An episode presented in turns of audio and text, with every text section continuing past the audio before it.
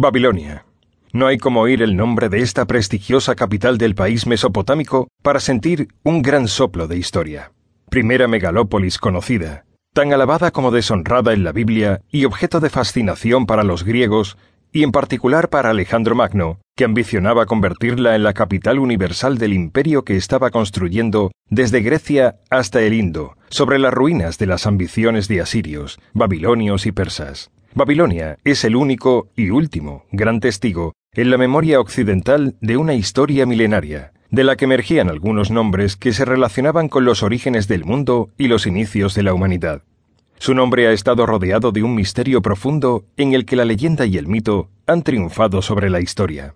El recuerdo de Babilonia nos ha llegado a través de la Biblia y de los autores clásicos, pero ¿no hay en su mensaje una cierta traición histórica?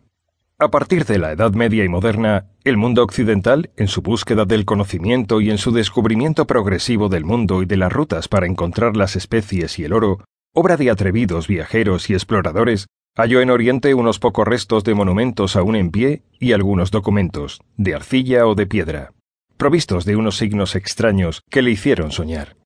Las preguntas se enraizaron finalmente en un vasto movimiento intelectual de búsqueda de los orígenes, en primer lugar de Occidente, a través de los restos materiales y los monumentos que aún subsistían en las ciudades europeas.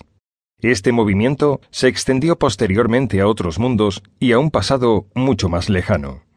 Y fue así como en el siglo XIX las colinas desoladas de Mesopotamia, que los árabes llaman Tel y que encierran las ruinas de antiguas instalaciones humanas, comenzaron a ser el objeto de aquellas exploraciones destinadas a extraer de la tierra los testimonios de un pasado remoto. Curiosamente, no fue Babilonia, a pesar de su fama, la que atrajo a los primeros arqueólogos, sino Asiria, donde una de sus capitales, Nínive, rivalizaba en notoriedad con Babilonia.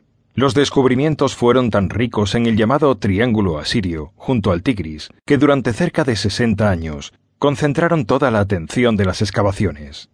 Por el contrario, las primeras tentativas de investigación en Babilonia no hacían vislumbrar una recolección de obras de arte tan bella.